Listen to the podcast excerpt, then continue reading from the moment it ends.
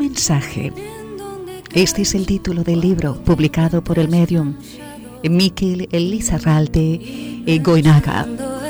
Un hombre para el que es tan natural hablar con los vivos como con los muertos, o, o debería de decir desencarnados, ¿verdad? Porque el espíritu es inmortal. Lo veía en días pasados en la prensa, concediendo una entrevista al respecto, y me llamó la atención una de sus afirmaciones. ¿eh? Sé cuándo voy a morir. Eh, me vino mi funeral, ¿eh? me vino mi funeral como imagen, ¿no? Curioso, ¿verdad? Porque yo siempre pensé que la hora en que nos morimos solo la sabe Dios, bueno, o la biología corporal, si es que uno no es creyente, ¿no? Y este hombre daba este titular, sé cuándo voy a morir, me vino mi funeral. Si les parece, oye, nos vamos ya hasta el País Vasco para preguntárselo a él, a, a Miquel Lizarrarde, eh, en directo. ¿eh? Eh, amigo, buenas tardes, Miquel. Encantada de, de, saludarnos. Hola, hola, igualmente. Muchísimas gracias por tenerme aquí con este pucherito tan rico. Que sí, que sí, que ya, ya verás, ya verás cómo te gusta. Oye, ¿qué temperatura tenemos ahora mismo en Donosti? Eh, haznos de un pues del tiempo. Frío. Frío. Pues frío, frío. Hoy teníamos como 9 grados y ahora estamos como en 12, 13, pero sí, estos días está, está amaneciendo días fríos, la verdad. Pues tú imagínate 21 grados de temperatura que estamos aquí en Tirantitos, en Murcia, desde donde yo te hablo. Qué, qué maravilla. No, esta semana hace frío y hace particularmente frío, sobre todo a las mañanas y tal, y bueno, luego cuando se va el sol, pues ya baja otra vez a 8, 9, 7, o sea que estáis en invierno, más cerca del invierno que de la primavera. Porque Sí, estas son las temperaturas semana- habituales. Estas son las temperaturas habituales en No, este de tiempo, esta no. época no, no, la que deberíamos tener un poquito más. ¿eh? Sobre todo, pues eso, 15, 16, 14, algo así. Tampoco como vosotros, 21, pero bueno. Sí, sí. Oye, Miquel, eh, la, Sí. la pregunta que yo lanzaba, bueno, la cuestión que yo ponía sobre la mesa, eh, ¿es cierto lo que aparece en esa publicación Sí. que yo leía, Sí, eh, que uno puede ver mm, su propia muerte? ¿A, a ti te la ha mostrado la vida? Claro, yo no sé si uno puede ver, pero yo, desde luego, vi mi muerte. Fíjate que estaba haciéndole una consulta a un amigo mío porque tenía un problema y de repente, como si fueran los anuncios, de repente, ¡plaf! Veo mi propio funeral, ¿no? Y digo, no, esto no puede ser, esto yo, es una interferencia, es un miedo que tengo yo.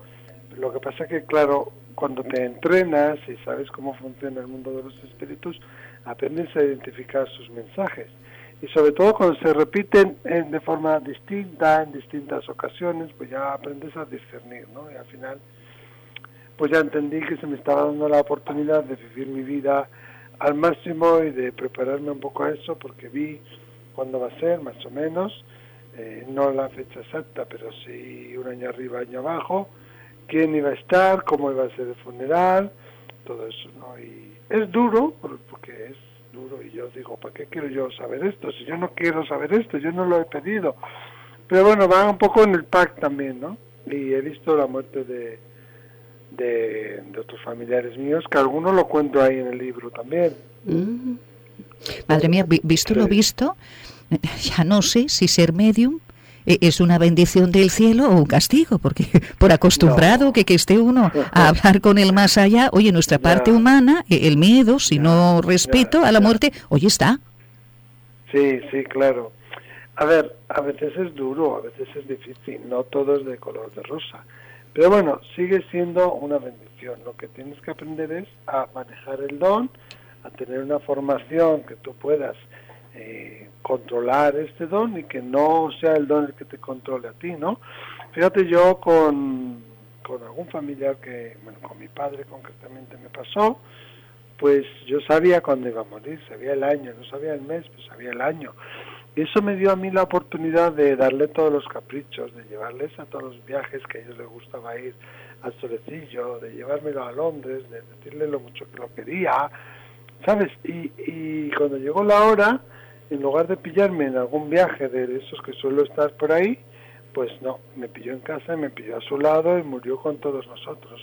Entonces, sí, es muy duro saber, saber cuándo va a morir un, un familiar, y yo pasé un duelo anticipado de, de, susto, cada teléfono, cada llamada, cada timbre, cada vez que, que, escuchaba su voz o la de mi madre pensaba que podía ser el momento, sobre todo según se iba acercando la fecha. Pero también me dio la oportunidad de que no se me quede nada pendiente, ¿sabes? Eso es súper sanador, es algo que, que me ha dado muchísima paz. Lo que pasa es que yo el duelo lo hice antes, no después. Claro, claro.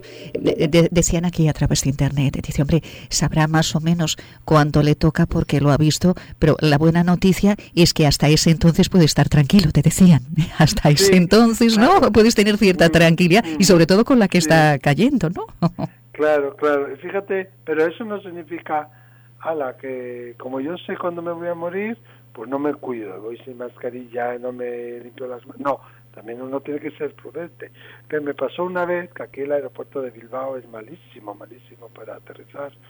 Y era el Día de Reyes del 2015. Había estado yo en Canadá, que voy dos, tres veces al año, y volvía. Y aquello parecía el sapito loco. Yo estaba dentro del, del avión y parecía el, un tío vivo que iba para arriba, para el lado, para abajo y lo peor fue la, unas chiquitas que había, y había un equipo de balonmano de 15 o 16 chicas, que se pusieron a gritar, a llorar, a vomitar, imagínate. Y ahí me puse yo a rezar a todos mis ángeles, a todos mis guías, a toda la gente que está en el cielo, y de repente me acordé, dije, ah, si no es mi hora, yo ya sé cuándo voy a ir. Y la de estos tampoco, ¿no? claro, además mañana, mañana es, eh, tengo trabajo y tal, y ya me relajé, fue tres intentos muy, muy, muy, muy malos de aterrizaje que salimos en, en, en, las noticias de aquí de la autonómica y al final tuvieron que abortar el aterrizaje y aterrizamos en Viares. Entonces, bueno, pues fue, fue una experiencia, la verdad, pero me sirvió para estar más relajado. Dije, ah, pero ¿qué hago yo aquí preocupándome? Si no es mi hora. Eh, Miquel, la pregunta que se está haciendo todo el mundo en este momento es ¿cómo es la vida, el, el, día a día de un medium, porque lo único que sabemos eh, es lo que nos muestran las pelis, ¿no? Estaba recordando la película Ghost, ¿no? En el caso de Odamae, que, que, tenía que ponerse a ello, aunque luego ya le salía automático.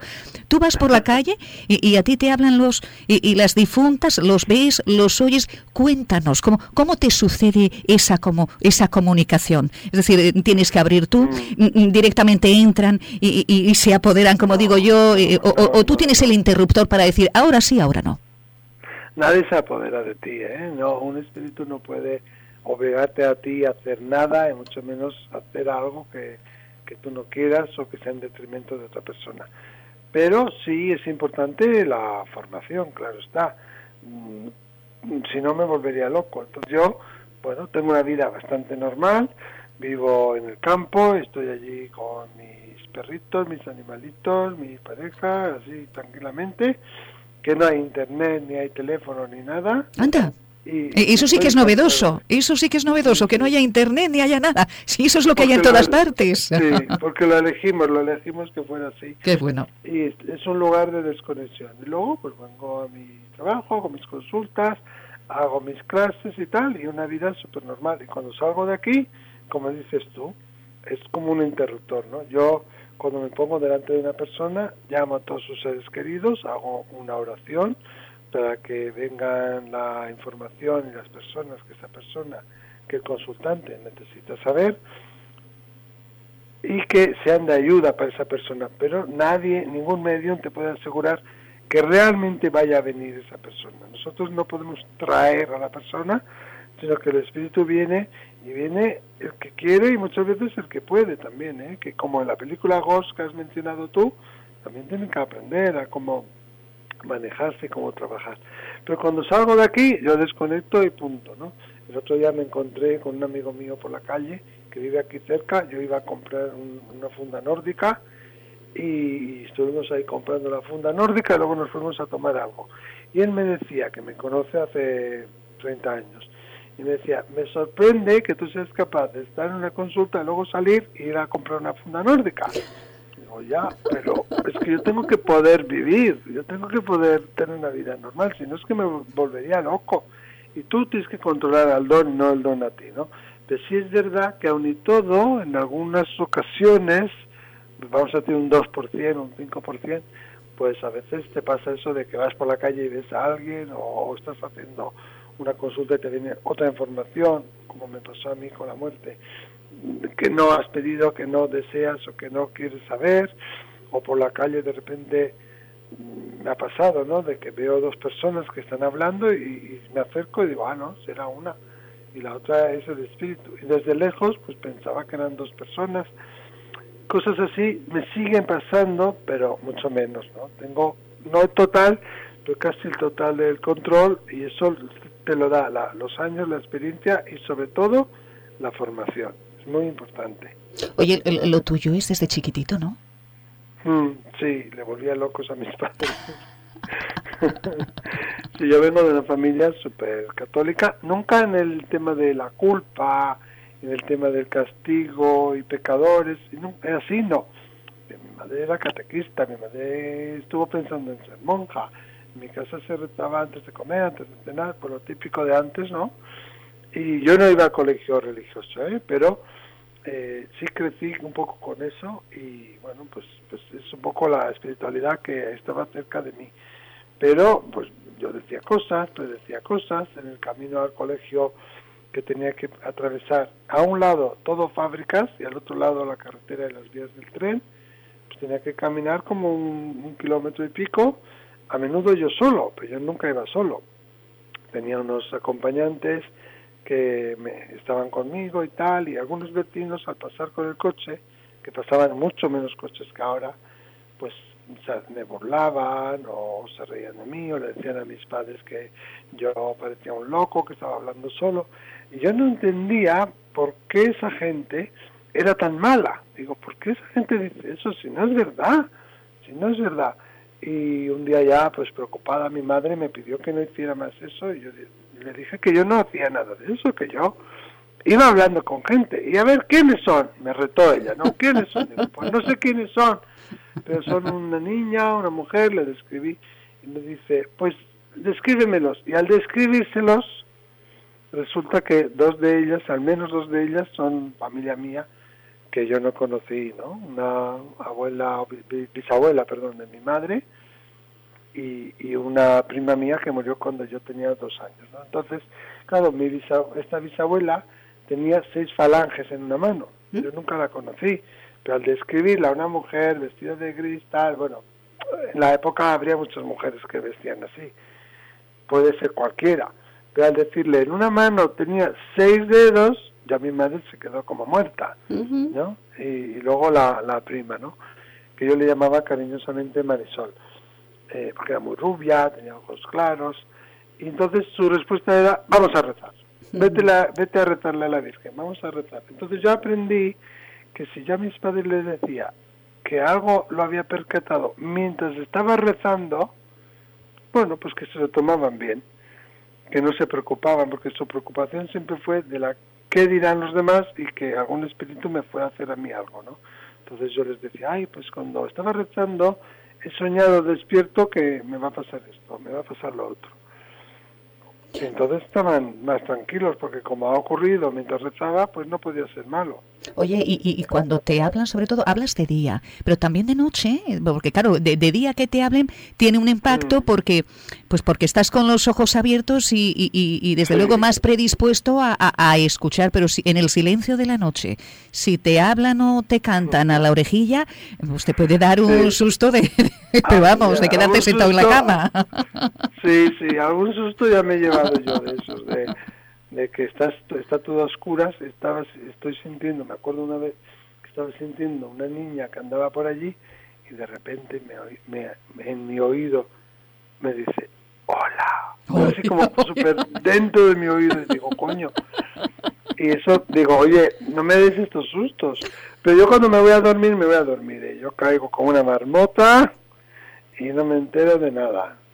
Me es muy familiar eso de, hola me es muy, muy, muy familiar, tengo que decirte. y, una no es medium, pero a una también le hablan de vez en cuando.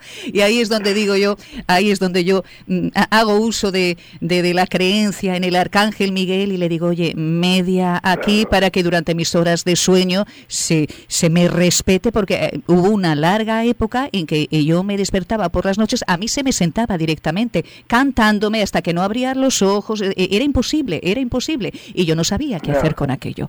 Hasta que me vino en un momento dado a la cabeza aquello de que el arcángel Miguel protege, aleja, etcétera. Y lo que hice fue ponerlo cuando me acostaba, ¿verdad? Lo, lo puse ahí diciendo, mira, te dejo aquí mm, mm, como cuidándome, cuidando mi sueño, porque es que necesito un sueño reparador. Es que si no. claro, es que si no. Claro, claro, claro. Oye, e impacta, ¿eh? Impacta y, no poco, pero, y no poco. Pero ahí, fíjate, una cosa que no nos dice nadie, que es tan sencillo como hablarle al espíritu. ¿Qué pasaba en ese caso y en muchos otros casos parecidos? Que el espíritu te está hablando, está interactuando contigo, sabe que tú lo ves, que tú lo percibes, que tú lo sientes, porque lo saben, se dan cuenta, pero no entienden por qué no les haces caso. Entonces, vienen cada vez de forma más insistente, de forma más persistente, ¿no? A veces es tan sencillo como hablarles y darles su reconocimiento, decirle, mira, te veo, te siento, te escucho y, y, quiero estar contigo, pero ahora no, de esta manera no, y le das la opción de qué manera sí, y, ya está, ellos lo van a respetar. Mira, hubo una tarde, bueno, una tarde no, perdón, una madrugada, donde la, que se presentó era una chica, una niña, mm. una niña mm. jovencita de unos 12 años aproximadamente, con un tiro en la cabeza, con un agujero en la frente, le lo estoy diciendo ahora mismo y la gente se está quedando un poco patidifusa, pero bueno, es que fue tal cual, y vestidita de blanco entera. Y cantaba, no paraba de cantarme una canción y no paraba de cantarme una canción que no tenía nada que ver con algún mensaje en concreto, era una canción, aparte de, no del momento, de unas épocas anteriores, de, de unas épocas anteriores. Oye, y no paraba de cantar, o yo le decía, ¿qué quieres? Estoy durmiendo, ¿qué quieres de mí? Y seguía cantando y seguía cantando, y, estaba cerca, luego se iba donde tengo el perchero un poco más lejos y seguía cantando, luego se volvía a acercar a mi oreja y seguía cantando, etcétera, etcétera. Y ahí fue donde hice uso del Arcángel Miguel y le dije, échame una mano porque no puedo con esto. Es que claro, eran noches y noches ya en vela. Eh, y claro, y yo, yo notaba como mi, mi cuerpo etérico se levantaba de la cama y se iba al pasillo, iban detrás y yo decía, pero, pero ¿qué es esto? No puedo más. hasta que ya volvía, volvía a la cama y decía, Arcángel Miguel, o sea, pon aquí paz en este convento porque yo ya estoy que no puedo más. Y a partir de ahí ya, se, ya puedo dormir y, ya este tipo de cosas, digamos que no me pasan. Me pasan otras cosas, pero que no, no me alteran tanto y menos de noche. Por eso te decía, digo, las noches para que te pasen... ha pasado, claro, es porque tienes el don, ¿eh? También, ¿eh? No lo sé, no lo sé. Sé, sé que también cuando fallecía alguien eh, en casa, sonaban mm, allá donde había eh, ropa de la persona fallecida había porrazos que nadie escuchaba y solamente los escuchaba yo, porque me pasó, y aparte esto me lo recuerda a la familia, decir, oye, yo estaba durmiendo contigo y solamente lo escuchabas tú, pero hubo una noche en que tú te dormiste, lo escuché, yo intenté despertarte y no había manera, y, era para decirte que tenías razón, ¿no? Que tenías razón. O sea, este tipo de menesteres sí que es cierto que a mí me han pasado con cierta frecuencia, pero yo, bueno, pues lo veo como algo natural ¿eh? desde chiquitita desde chiquitita pasan cosas y te avisan de cosas y están por ahí, están por ahí y ya está. Nosotros todos, todos tenemos esa capacidad, ese sexto sentido. Es igual que el canto, igual que tocar el piano. Hay Mozart y hay gente que tiene ese don mucho más evolucionado, pero con práctica y dedicación y empeño, pues todo el mundo lo podemos desarrollar. Y es algo innato a nosotros. Lo que pasa es que nos enseñan a, a desconectarnos, no, no, no, no nos enseñan a integrarlo. Y luego hay mucho miedo, hay mucha concepción quizá equivocada de lo que es el más allá y mucho Hollywood y todas estas series pues no han hecho bien, han hecho bastante daño, ¿no? Claro, claro, porque no obedecen a la realidad y, han colocado, claro, después de la imagen, por, si la imagen eh, puede impactar, mm. eh, además le colocan la banda sonora, chon, chon, chon, chon, chon, chon, chon, ¿verdad? Y dices tú, bueno, claro, claro como dicen en Colombia, que te jalan de las patas. Ay, ay, ay, que te cogen diciendo, ay, yo corriendo, ay, que me cogen, no, ay, que me cogen, ¿no? No, no, eso no, no es real, no es real. Pero la mente es muy autosugestionable. La mente lo que cree, lo crea. Entonces hay que también tener rigor y saber qué es, cómo funciona realmente el más allá, de qué se trata, de qué estamos hablando, qué puede suceder y qué no, y cómo yo puedo interactuar.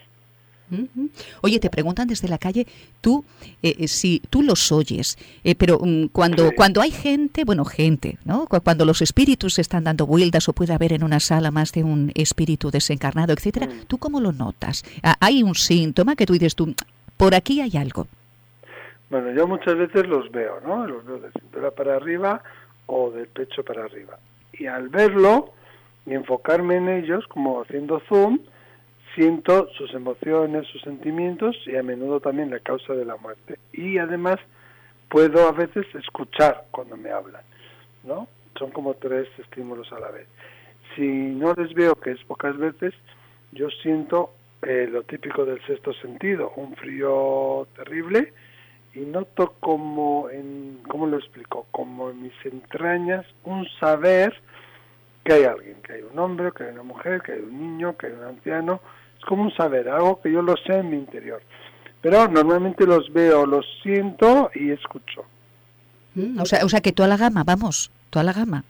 No, hay más, pero sí, sí.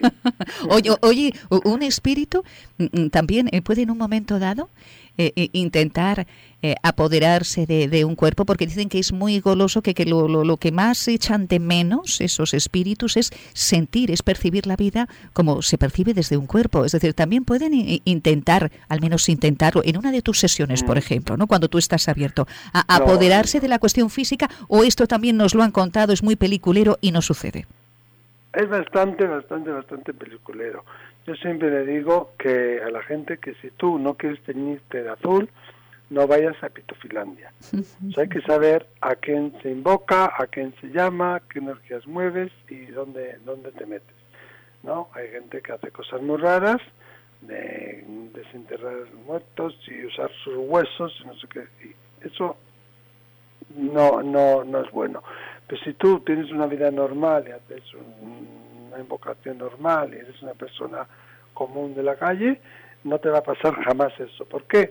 Por varias razones. Primero, porque eh, es una aberración del mundo de los espíritus que suceda eso. Nosotros y ellos eh, no, no, no, no pueden ni tienen la intención nunca de hacernos daño. Sí pueden vivir a través de nosotros experiencias, pero para eso no tiene por qué apoderarse de, nosotros, simplemente se ponen cerquita y, y entran en nuestro campo eh, electromagnético, nuestro, perdón, nuestro campo energético y lo pueden sentir. Y después todo el mundo tenemos un escudo que se llama aura, que es un escudo natural que a todo el mundo nos rodea, que impide precisamente este tipo de cosas, ¿no? Por eso muchas veces pues no sabemos lo que estamos haciendo pero ahí la mente también, ¿no? Que es muy sugestionable. Por eso decía que esas películas no hacen bien. Entonces, un espíritu jamás te va a hacer daño ni te va a hacer hacer algo que no quieres hacer o va a ir en contra tuya ni, ni se va a apoderar de ti ni nada, ¿no?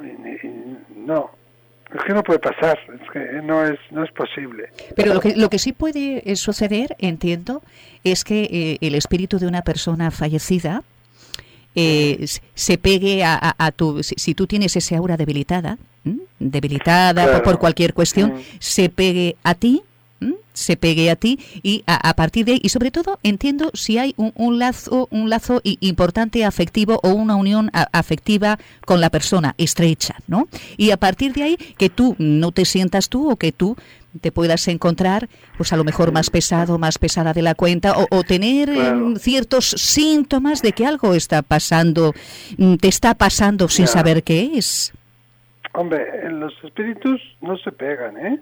Eso es un poco invención, diría yo. Pues, pues yo tengo experiencia, compañero, yo tengo experiencia clarísima. Se ¿eh? ponen, Claro, pero se ponen muy cerca de ti, que no es lo mismo pegarse, ¿no? Digamos que eh, se ponen cerca de lo que se llama tu centro y es su energía te influye. en su energía. Eso es, están dentro de tu zona privada energética, vamos a decir. Pero no es que estén pegados a ti, a tu hígado, a tu músculo, a tu organismo. No, no, pero pegaditos influyendo, influyendo directamente. no que estén dentro, no que estén dentro, pero sí que estén ahí. ¿eh? Lo, mismo que podríamos hablar de gregores, de, de, muchas cosas, ¿no? Eh, pues por eso digo que, que telita. que, que, telita. sí, pero eso, como dices tú, siempre está el arcángel Miguel, siempre está la luz divina, siempre está eh, el, poder de la oración y tenemos que saber dónde nos metemos antes de meternos, ¿no? Pero si tú tienes bien el aura y eso, no, no tiene por qué pasar nada de eso, de hecho no pasa. Pero mira, muchas veces, eh, que ese es uno de las grandes tragedias de, de la gente, que no sabe cuando hace droga, perdón, cuando toma droga, cuando toma eh, drogas fuertes de forma muy continuada, ¿qué ocurre? Que se hacen como agujeros en el aura. Esos otros mundos que normalmente no se van a comunicar ni intermezclar con nosotros, porque es una aberración natural, quedan en comunicación.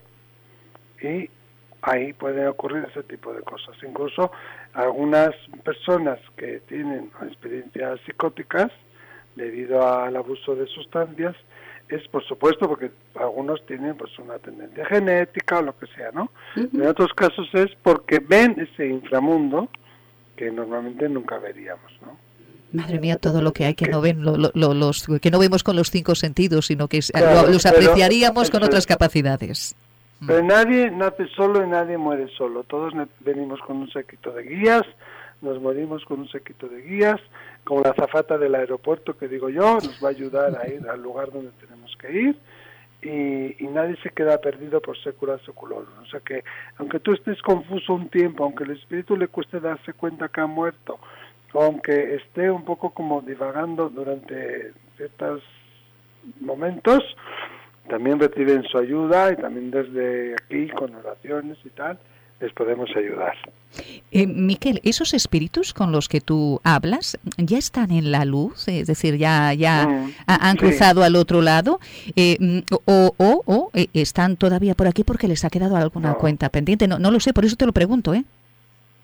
Hombre, pueden venir a decir cosas que les hayan quedado cosas pendientes ¿eh? o que no pudieron despedirse o que no pudieron, yo que sé, cambiar un papel o darte un regalo o yo que sé, cualquier cosa que ellos tengan o piensen que les haya quedado pendientes.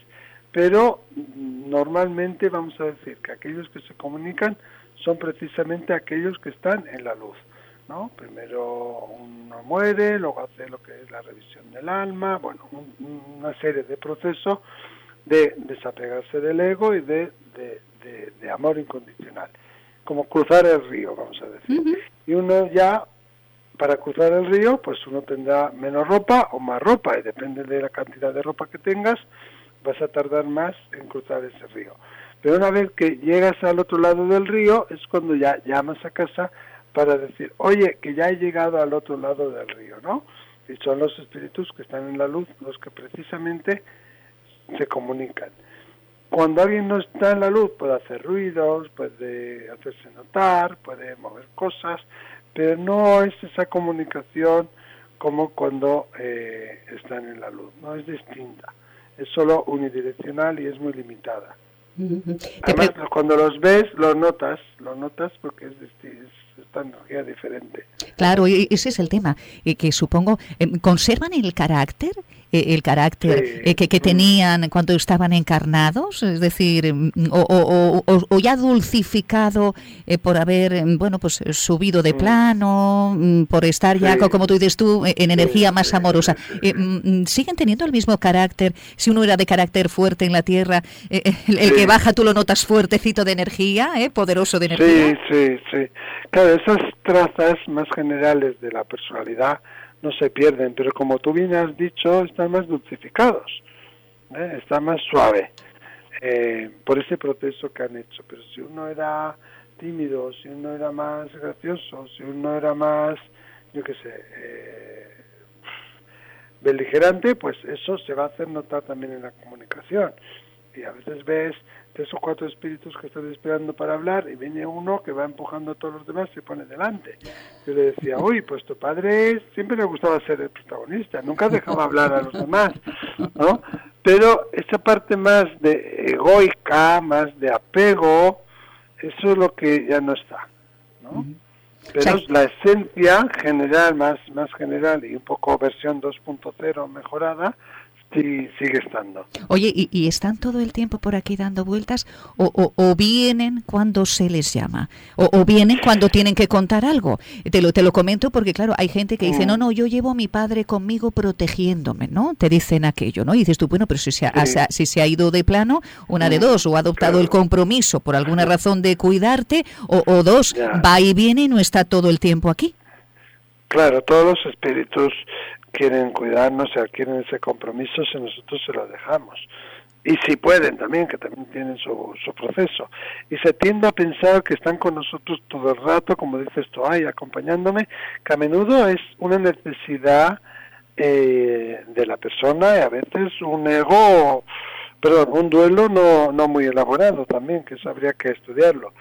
Pero los espíritus tienen su proceso, ellos avanzan, ellos crecen y ellos no están con nosotros todo el rato. Pero eh, cuando pensamos en ellos, cuando hablamos de ellos, cuando les pedimos que vengan, pueden venir a la velocidad del pensamiento. ¿no? Es como, como el fenómeno estroboscópico, ¿no? que la luz se va moviendo tan rápido que para el ojo humano pues es una sola línea de luz, no diferenciamos esa, esa velocidad.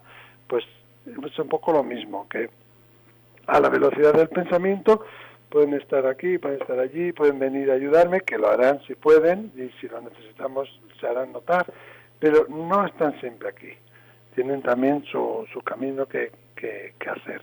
Oye, hay personas, Miquel, y estoy recordando ahora mismo una persona que mm, de alguna manera eh, busca señales del otro lado y, hace mm, presente diariamente a la persona que ya marchó hace años. ¿eh? Y, oye, y, lo hace presente con el pensamiento de mil maneras distintas como si no se hubiera ido. Yo te pregunto a ti como medium, ¿esto favorece o perjudica a los que se han marchado?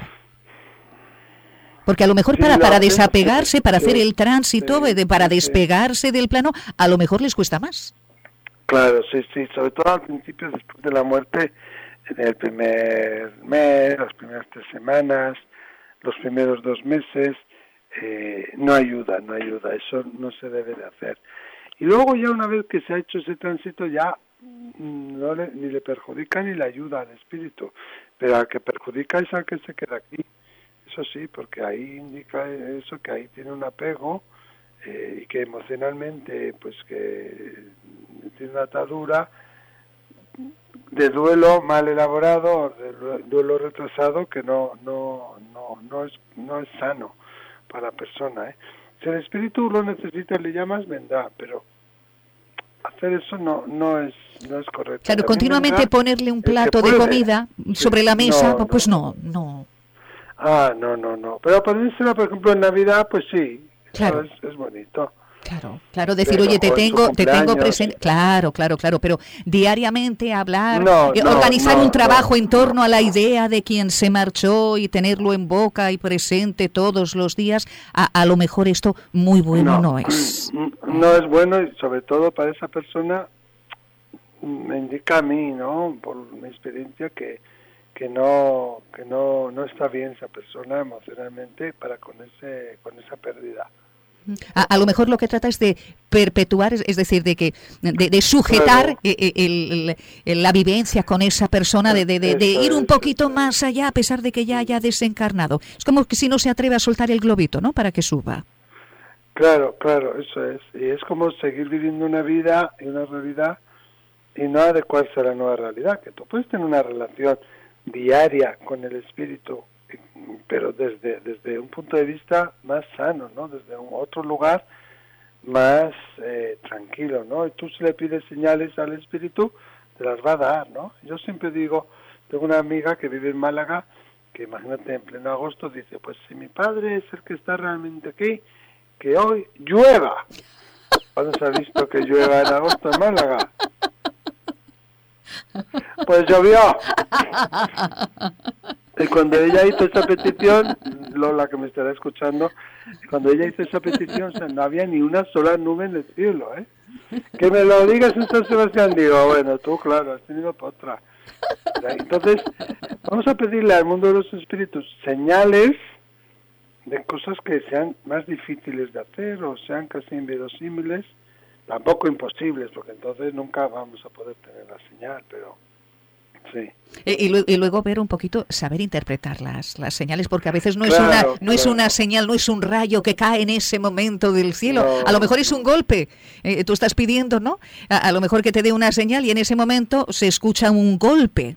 Eh, y a lo mejor esa es la señal que tú estabas esperando. Es algo que tú identifiques como una señal en ese momento, ¿no? Que a ti te resuene como tal. Claro, claro. Y cuando pedimos las señales, no solo hay que pedir las señales, sino hay que pedir que, se, que nos la hagan llegar de, de manera que lo sepamos interpretar. Claro, claro, claro. Cada, cada uno tiene sus códigos y cada uno tiene su nivel de conciencia. ¿Mm? Y tampoco todo es señales, porque hay personas que a veces se obsesionan con las matrículas, con el reloj, y ya ven señales en todo. Eso ya es su gestión. Claro, claro, claro, claro. Oye, una cosita, de todo lo que este, lo que estamos hablando tú y yo esta tarde, supongo que muchas de estas cosas podrán leerlas en tu libro, Un nuevo mensaje. Sí. ¿Mm? Sí, muchos de ellos está escrito en el libro, y más cosas, más vivencias, más experiencias. Yo lo he intentado explicar, expresar desde mi vivencia en primera persona desde mi experiencia, que yo digo que es un desnudo integral. Y sí, tenemos cosas de estas. Luego hay un apartado de preguntas frecuentes, hay un apartado de casos curiosos que me han pasado, de los que me acuerdo, porque algunos no me acuerdo, y ahí tuve que hacer un trabajo un poco de indagación. Y yo creo que, mm, por lo que me dicen, por lo menos, eh, va a gustar. No creo que deja nadie desapercibido y me dicen que engancha, que engancha. Un nuevo mensaje, ¿eh? Miquel Elizarralde, un nuevo mensaje. Eh, por cierto, ¿dónde lo pueden comprar? ¿Ya en todas las librerías, plataformas o, en, en, algún lugar concreto? Dime, dime, tú me dirás. No, en todas las librerías ya está, en toda España. Y o si no lo tienen en Amazon o me gusta leer.com, tanto en digital como en papel. Pero sí, en cualquier librería lo traen y si no lo tienen lo piden y sí, está, está en todo, ¿eh? Bueno, bueno. Oye, ¿qué precio tiene también para hacernos una idea? Para, para ver la calderilla que llevamos. Sí, sí, 17.90. 17.90. Que eso, nada, lo pagamos en... Claro, oye, y, el gusto y el placer de esa lectura tan bonita, tan divina, y que nos coloca en la realidad, no en la ficción, sino en la realidad de lo que hay, que esto también es importante. y es mucho más tranquilizante que lo que nos cuentan, como, como hemos dicho esta tarde. Fíjate que yo iba a hacer otro libro, no era este. Había pedido la editorial otro, pero escribí un capítulo para que me sirviera de soporte para explicar el resto y salió este libro, ¿no? Y es como un, desnudo integral. Y esa era un poco mi, mi función, o ese era un poco mi objetivo, ¿no? El de dar a conocer a los demás realmente cómo es la mediunidad, ¿no? Al menos como yo la he vivido siempre.